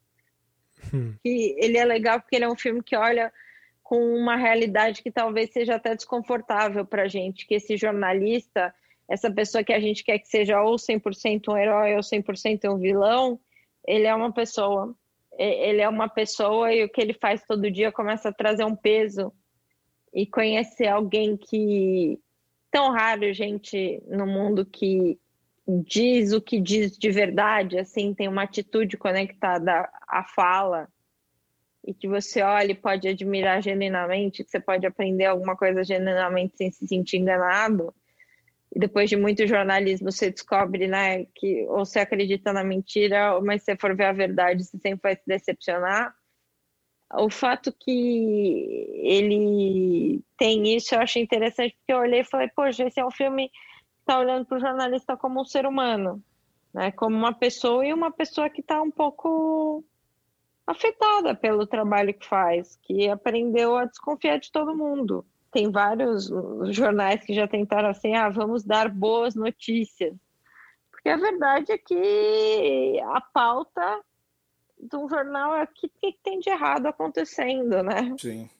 E o, e o fato que alguém está educando crianças de forma revolucionária, falando sobre morte, falando sobre, sabe, falando sobre problemas, porque a gente tem que, isso tem que ser parte da educação.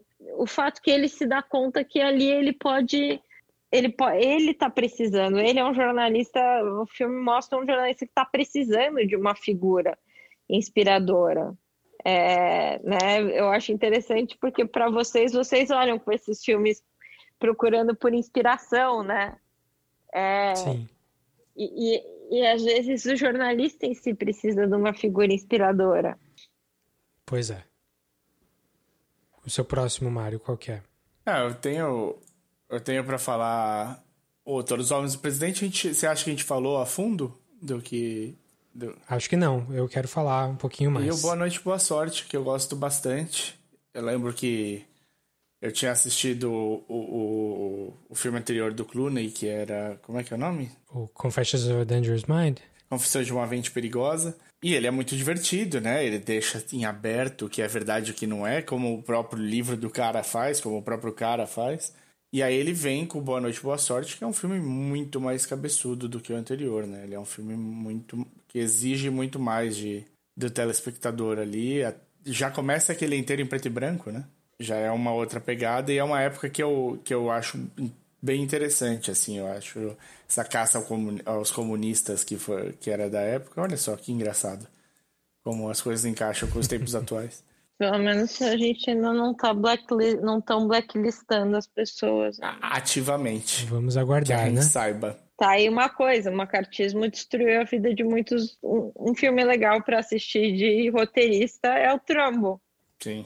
Que é um roteirista cuja vida foi descarrilhada pelo macartismo e que mostra um pouco essa situação com os roteiristas. Se alguém quiser saber um pouco da história dos roteiristas no macartismo o paralelo que a gente poderia fazer com essa época no país, aqui no Brasil, é durante a ditadura militar. E aí eu acho que simpatizantes comunistas tiveram um fim mais complicado por aqui do que por lá.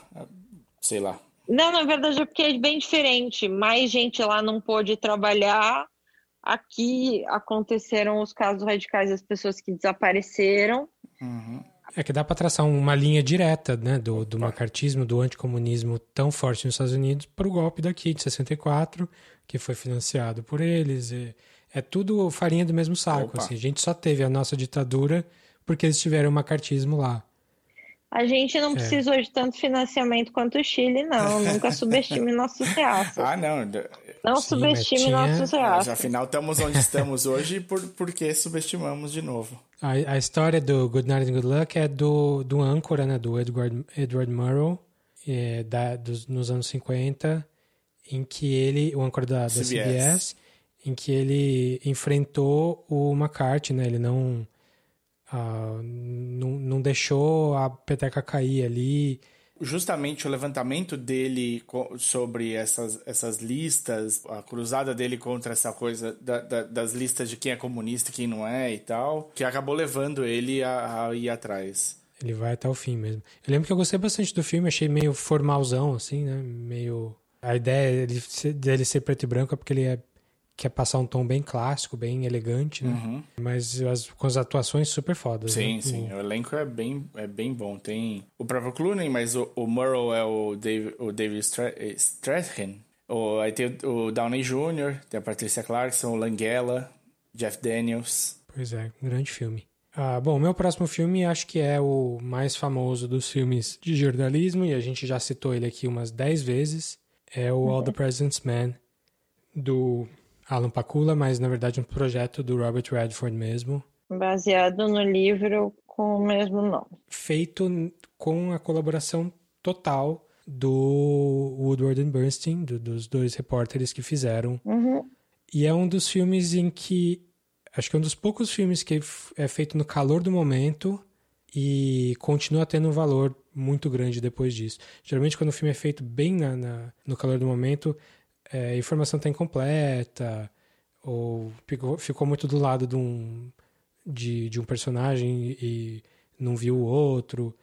Nesse caso aqui, o, a, a coisa foi tão importante, tão séria e tão bem pesquisada e tão bem acompanhada por quem fez as matérias mesmo, que o filme é um clássico, não é à toa, né? Mas é aquela coisa que a gente estava falando, é um filme sobre idealismo, um filme sobre processo. É, o que eu acho legal do filme é isso. Você acompanha a investigação deles do começo, assim. Sim, a parte de detetive. Sim, sim. Uhum. É, é, um filme de detetive com foco no, no, no jornalismo. Jornalista, ele. A única coisa é que é isso. Você tem parâmetros éticos que fazem sua matéria não valer nada, mas de resto é um trabalho meio de detetive, assim, às vezes você se sente meio num filme no ar, assim. Só que é muito menos glamuroso, porque você vai numa biblioteca e vai pesquisar todos os gastos públicos, a planilha de gastos públicos de tal, qual ficha, qual livro que o cara pegou, ah, qual dia. esse é o um negócio. Você não vai na biblioteca, porque dependendo dos gastos, eles não estão muito acessíveis. E aí você tem que. Hoje em dia você pode acionar a lei de acesso à informação, mas antigamente você não tinha. Então, às vezes, descolar as coisas envolve uns rolês, assim. Pois você é. tem que fazer uns 12 amigos, mais uns. localizar umas três pessoas que não são localizadas. Não, você tem que. Esse, esse é o um negócio. O trabalho é meio. É, é uma vida de seis graus de Kevin Bacon, assim. pois é o legal do filme é que ele tem a parte do glamour de você falar com o Deep Throat lá na, na garagem escura e ter o cara dando evasiva, falando, falando sem sem falar, sem querer muito falar, mas ele também mostra toda a parte do de gastar sola de sapato, de insistir em falar com uma pessoa que não quer falar com você. É, eu acho que eu seria um mau jornalista por isso. É, no, no, é, insistir tem, tem é dificuldade em confrontar. É, insistir assim, não. igual eles insistem ali, é. Não, a, não é a comigo, pobre assim, mulher né? que eles vão 30 vezes lá na casa, ele toma 380 Exatamente. cafés falando com ela. É, é, é, mas é, o, o, legal do filme, na minha, assim, na minha opinião, de quem tá de fora, é, é o, exatamente o chamado do editor, de falar toda vez: não, não. Quantas fontes estão confirmando isso? Me arranja mais uma. Me, me consegue mais alguém. Me dá certeza disso. Ah, tem duas fontes, eu quero três. Pode conseguir mais alguém que confirme. Isso eu achei muito legal, essa, essa coisa de como estruturar para a matéria ficar quase inviolável, né? Porque tem tanta gente confirmando que Sim. você, tipo, você tem uma base boa para lidar. Também tem o caso que os caras não fizeram uma matéria grande que expôs os, os republicanos e causou a queda do Nixon. Nada. Essa é a segunda Foi uma coisa que, que durou anos e anos. É, são matériazinhas pequenininhas ali que saiu só no cantinho da, da página, não era na primeira página. E isso foi crescendo, crescendo, crescendo até ter um peso para fazer alguma coisa. Mas enquanto eles estavam fazendo, é difícil ter essa visão, né? Nossa, isso que a gente está fazendo é super relevante mesmo. É, mas por isso que a graça do jornalismo é viver a história, mas você não sabe que você está fazendo história com H maiúscula, porque você está é. só ali, até porque é isso, você só tem a visão limitada do que você conseguiu até então. A gente nunca sabe o que vai funcionar, né? Não, não, do, do, você não sabe, você não sabe nem o que você está procurando. Começa com descobrindo uma irregularidade aqui, mas a pessoa nunca tem o retrato da realidade inteira que ela está procurando. Você não tem o né? quebra-cabeça montado, né? Você recebe as peças, mas você não tem a caixa. Você não sabe nem o tamanho. Você não tem a caixa. Não, você não tem nem, sabe nem o tamanho. Pois é, imagina quantos Watergates a gente não tem uh, de reportagens já feitas aqui no Brasil que só não não pegaram, não tiveram o peso político que, poder, que deveriam ter, principalmente ah, nesse não, governo. Não, agora, foram né? publicadas mesmo. A gente tem um. acho que tudo isso para quando vocês lerem, quando falarem da questão de, né, de democratização da mídia, do problema de, dos proprietários da mídia. Uma das coisas é para o repórter poder fazer o trabalho dele, ele precisa das condições de trabalho mínimas, né? Assim, quando você tá, os casos vocês estão citando, ah, Spotlight, todos os homens do presidente, a gente está falando de pessoas que estavam recebendo um salário decente para viver para poder se focar no trabalho difícil que estava à frente. Sim. É, isso deixou de ser o caso no jornalismo. É, essas coisas só acontecem quando a gente, enquanto público, dá o prestígio. Por isso a pergunta do Abutre. A pergunta do Abutre é por que, que a gente dá tanto espaço para essa curiosidade mórbida, né? Eu achei interessante justamente isso do filme, que o, o tempo que leva para você montar um, um, uma massa crítica de matérias, de coisas que movimente a opinião pública, que movimente todo mundo. E é uma coisa assim, é um trabalho de formiguinha, é um trabalho que deles foi diário.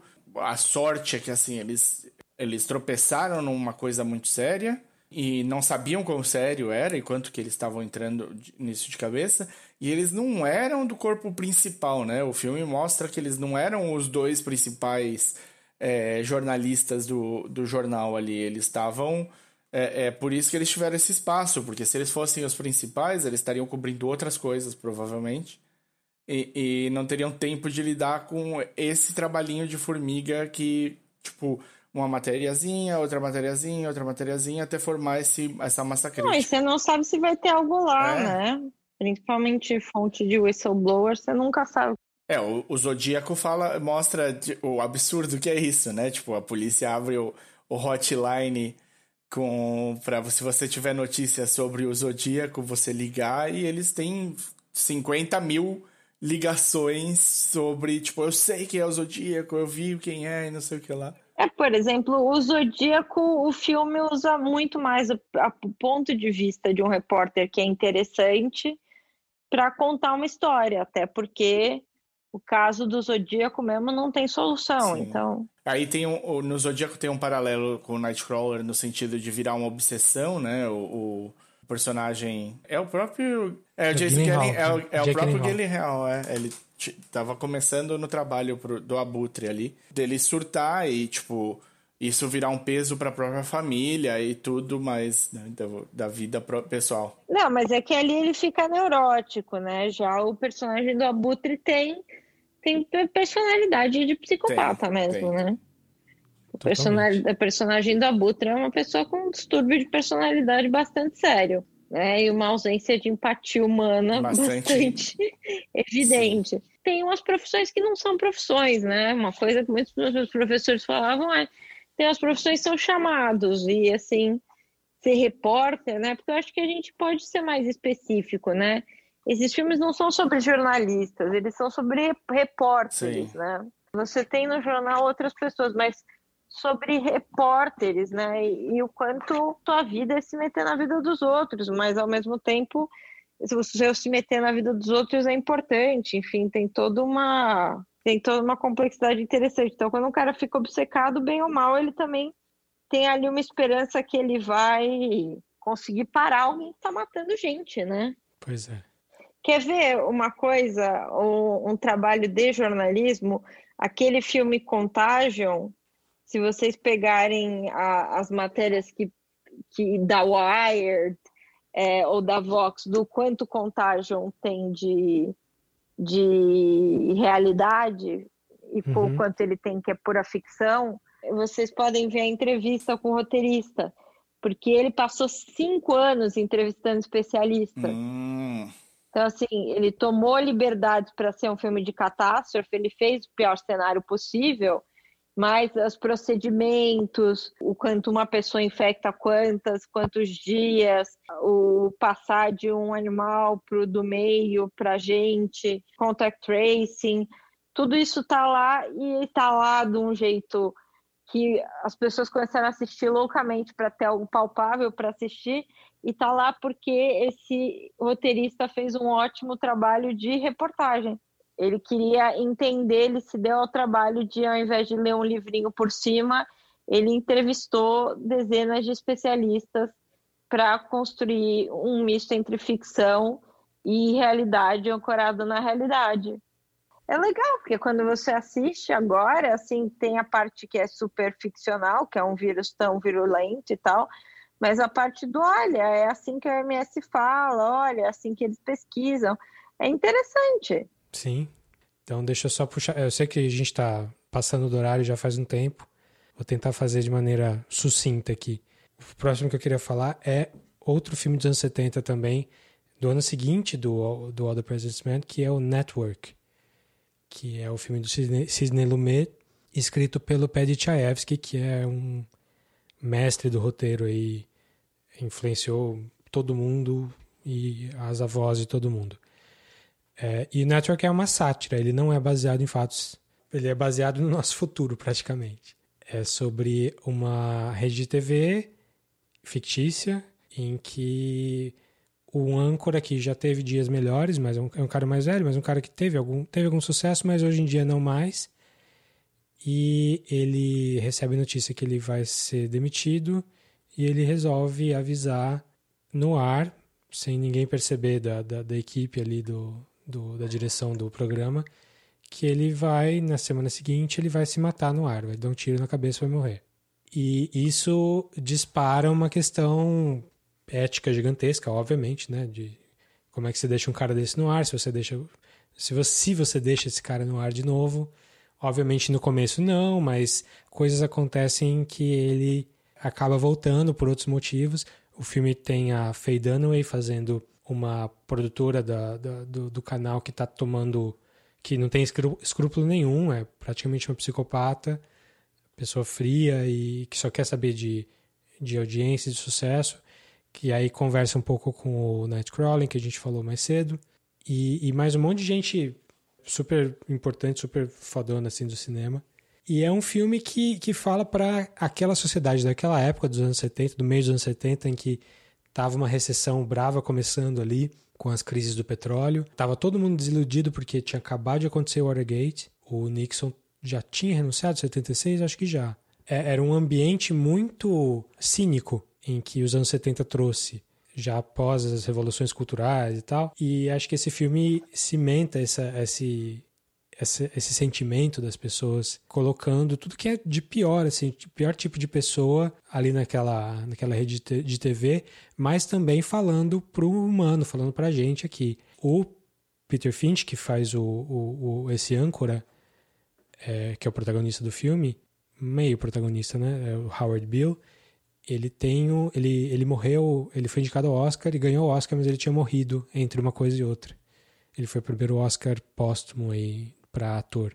E, e, ele faz aquele discurso que acho que a gente já mostrou aqui no episódio, no, no podcast, em algum outro episódio, sobre as coisas estarem ruins. Ele faz um monólogo super uhum. poderoso, né? Daquele I'm as mad as hell and I'm, I'm not gonna take this anymore. Ele faz todo mundo da, da ele fala para todo mundo da cidade saiam da janela e falem essa frase. I don't have to tell you things are bad. Everybody knows things are bad. It's a depression. Everybody's out of work or scared of losing their job. The dollar buys a nickel's worth. Banks are going bust. Shopkeepers keep a gun under the counter. Punks are running wild in the street, and there's nobody anywhere who seems to know what to do, and there's no end to it. We know the air is unfit to breathe, and our food is unfit to eat. We sit watching our TVs while some local newscaster tells us that today we had 15 homicides and 63 violent crimes, as if that's the way it's supposed to be. We know things are bad, worse than bad. They're crazy. It's like everything everywhere is going crazy, so we don't go out anymore. We sit in the house, and slowly the world we're living in is getting smaller, and all we say is, please, at least leave us alone in our living rooms. Let me have my toaster and my TV and my steel belted radios, and I won't say anything. Just leave us alone. Well, I'm not going to leave you alone. I want you to get mad. I don't want you to protest. I don't want you to riot. I don't want you to write to your congressman because I wouldn't know what to tell you to write. I don't know what to do about the depression and the inflation and the Russians and the crime in the street. All I know is that first, you've got to get mad. You've got to say, I'm a human being. God damn it. My life has value. So, I want you to get up now. I want all of you to get up out of your chairs. I want you to get up right now and go to the window, open it, and stick your head out and yell, I'm as mad as hell and I'm not gonna take this anymore!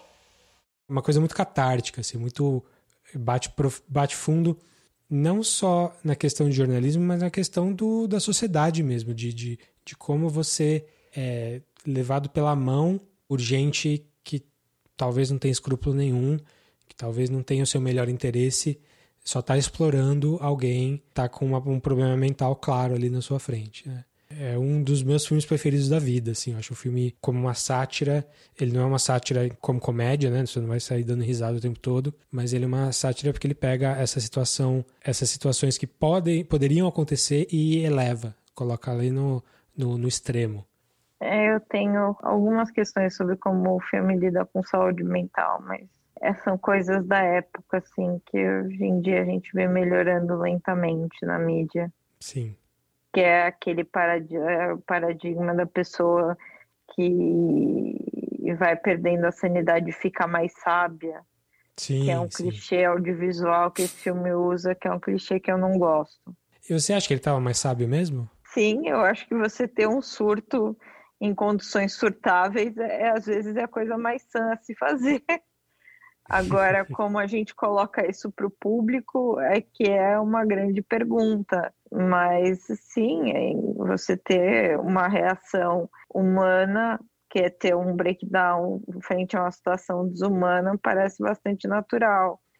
Só que ele glamoriza para mim um pouco essa questão do, do momento que a pessoa descobre da realidade, ela fica sábia. É, não, é um filme muito foda, é um filme muito bom, mas eu não pus minha li na, na lista porque eu tenho minhas perguntas sobre o quanto perguntas, não conclusões. Sim, não, eu, eu, concordo com você. Eu só jogo a carta do sátira, assim, para tentar amenizar essa culpa ah, que sim, o filme é, tem. É só, é só, é só que é uma coisa que se repete bastante no audiovisual e mesmo na cultura a gente tem essa essa coisa de glamorizar. Eu gosto muito quando no Nanette a Hannah Gatsby fala que o o Van Gogh ia pintar de qualquer jeito se ele tivesse medicado ou não, mas ele teria vivido Sim. bem mais se ele tivesse medicado e ele pintou o que ele conseguiu pintar porque ele tinha alguém apoiando ele.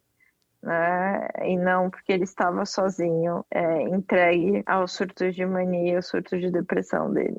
A gente sempre pode falar que é um filme da sua época. Também. Eu acho que questão do machismo, etc. É conseguir, Também pega conseguir separar, né, o, o, a obra, colocar a obra sobre a luz da época que ela estava, né? É, é, é aquela velha discussão, né? Não justifica, não, não perdoa a obra, né? Mas a gente entende. A questão do, da problemática do, da audiência, né? Quando a gente fala do jornalismo televisivo, sempre entra, né? Como fator narrativo a audiência, né? Poder da audiência e o perigo do infotainment, né? é, é uma problemática muito real. São gêneros até um pouco diferentes, né? O filme de reportagem e o filme sobre a estrutura de poder do jornalismo, Sim. né? Tem várias questões para lidar dentro da questão, né? A ética do profissional, a ética da estrutura, né? Porque aquelas pessoas horríveis estão lá porque elas são contratadas sistematicamente e porque aceitam, bom, é, o ápice é o Nightcrawler quando ela se toca que ela fez ele, né? Ele é um monstro e ela Sim. fez ele. Ela fez ele no sentido assim, eu dei palanque pro uhum. monstro. Uhum. Eu dei palanque feliz e contente. Meu, meu último filme é um filme de 99 do Michael Mann, chamado The Insider. Informante. O Informante. O Informante que é um filme que mistura, ele tem meio que duas metades que vão se misturando ali. Ele fala sobre um whistleblower um, da, da indústria do tabaco, saiu de uma das grandes indústrias de tabaco e acaba resolvendo, ele, ele acaba querendo soltar as verdades que ele sabe ali que vão destruir a reputação das, da indústria de tabaco e sobre o produtor do 60 Minutes da, da CBS lá que quem faz é o Alpatino, um cara chamado uh, Lowell Bergman. Cara, todos os nomes são reais, são pessoas de verdade, história 100% real. 100% nunca é, né? Mas enfim. E quem faz o, o cara da indústria tabagista é o Russell Crowe, num papel. Ele, ele, tinha poucos papéis nos Estados Unidos ainda. Ele, esse papel, o cara ganhou peso, tava tudo para ele ganhar o Oscar, ele não ganhou. Foi ganhar no ano seguinte com o, o Gladiador eu acho que meio que em homenagem ao que ele não ganhou no ano anterior. Mas o, o The Insider, pra mim, é, é, assim, eu revi, eu já tinha visto várias vezes, sempre gostei do filme, e eu revi agora e eu, eu senti, assim, como o filme do Michael Mann, é, que é um cara muito voltado pra ação, pra uma coisa mais masculinidade, é, ele tem esses, essas pegadas, só que ele injeta mais emoção do que a maioria dos filmes dele. Assim. Eu acho que tem muita questão, essa questão da investigação do jornalista, do, do produtor que está lutando pela história, pela matéria, que ele, porque ele, ele consegue a entrevista do cara, mas ele não pode publicar porque o cara tem assinou um acordo, um acordo de confidencialidade que ele não pode falar nada do trabalho dele. E aí ele fica tentando jeitos ali, tanto com a emissora quanto com a justiça, como sofrendo ameaça daqui e dali. O, o Russell Crowe também sofrendo ameaça dos empregadores, tudo velado.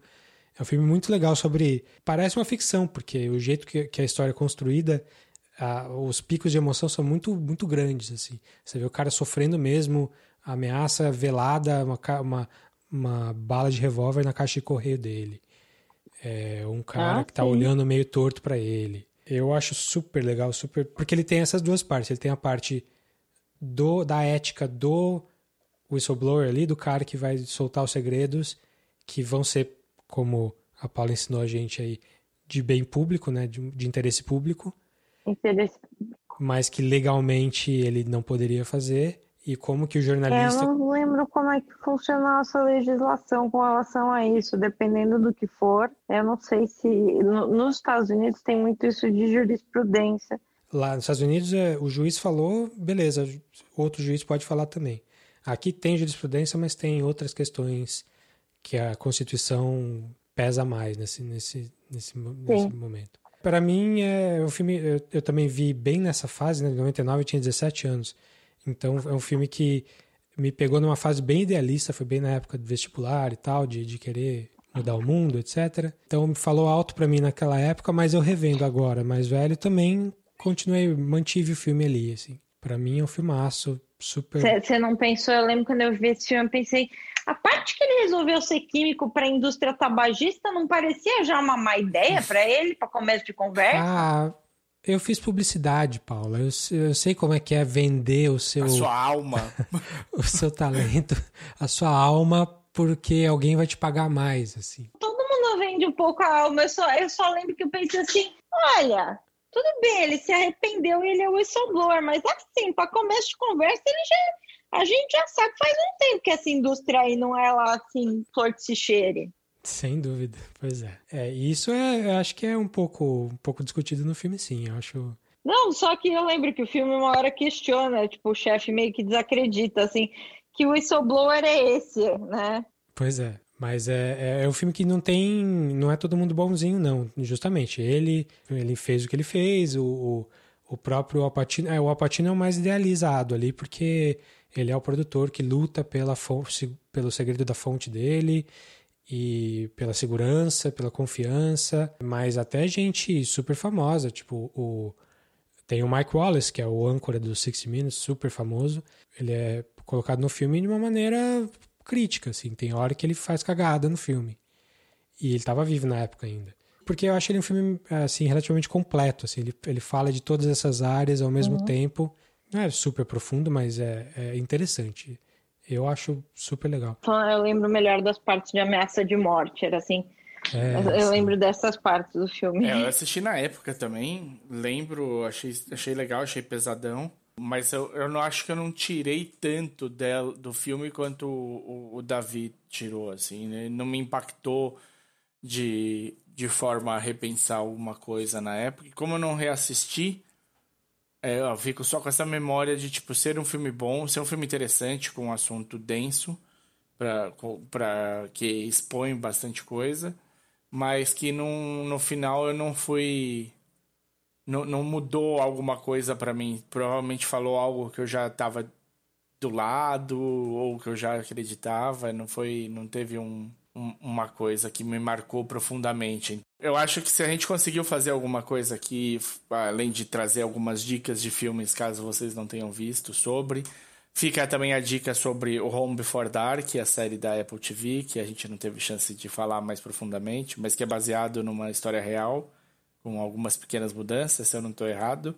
Não, não, com umas mudanças gigantes, na verdade. É, é baseado na existência de uma menina e nos livros de ficção que ela escreve. Hum, Só porque quando eu comecei a assistir, eu falei: Uou, peraí, essa menina não faz tanta coisa assim. ai, Aí eu fui pesquisar. entendi. É, porque o que eu tinha visto É. é que era. Ah, eles mudaram a cidade que eles moravam antes e pra qual cidade eles foram, mas a menina realmente desvenda um caso e não sei o que lá e tal. Ela desvendou os casos mais light, não, não um caso desse Eu- tanto. você achou bonitinho? Achou, achou fofinho? Eu achei bem simpático, eu achei que tá, tá aí que pra, pra gente que tem cu- curiosidade sobre prestar jornalismo, é um- uma história bem idealista, bonitinha, sobre o que é o coração do jornalismo. Maravilha. Eu gostei.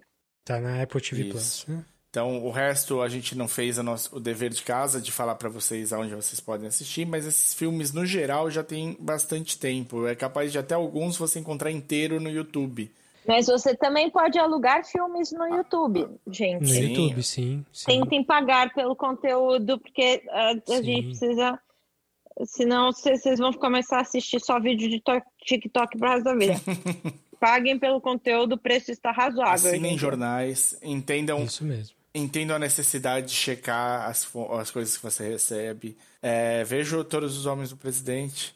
Saiba que é, é, essas coisas levam tempo e credibilidade e, e tá muito, muito trabalho. Espero que vocês tenham gostado das dicas e da discussão. Muito obrigado, Paula, pe- pela, pela Obrigada a presença, vocês pela- pelo convite. Se você quiser comentar, falar alguma coisa com a gente é, sobre esse tipo de, sobre esse assunto ou sobre qualquer outro assunto, é só achar a gente. Pode mandar um e-mail pra gente no podcast catchingup.gmail.com Ou falar com a gente nas redes sociais, facebook.com.br podcastcatnup, ou, ou procura a gente no Instagram e no Twitter, onde somos o arroba podcatnup. E se você quiser saber mais sobre a Paula, você encontra ela Onde? de que maneira, Paula? www.paula.knudsen.com Lá tem minhas aulas de roteiro, lá tem link também para as outras coisas, LinkedIn, Instagram. Eu não sou a pessoa mais interativa do mundo, então ali estão as aulas, é só, tem várias aulas de roteiro que eu dei para laboratórios da Ancine, subi todos os PDFs lá. E de resto eu falo umas coisas sobre saúde mental e outros assuntos leves e felizes. O blog dela é altamente recomendável. E a gente vai colocar esse link no, no episódio do podcast também, na descrição do episódio. Só cheguem Ótimo. lá. Paula, mais uma vez, muito obrigado. Obrigada Vamos ficando por aqui. Até a próxima. Valeu, gente. pessoal.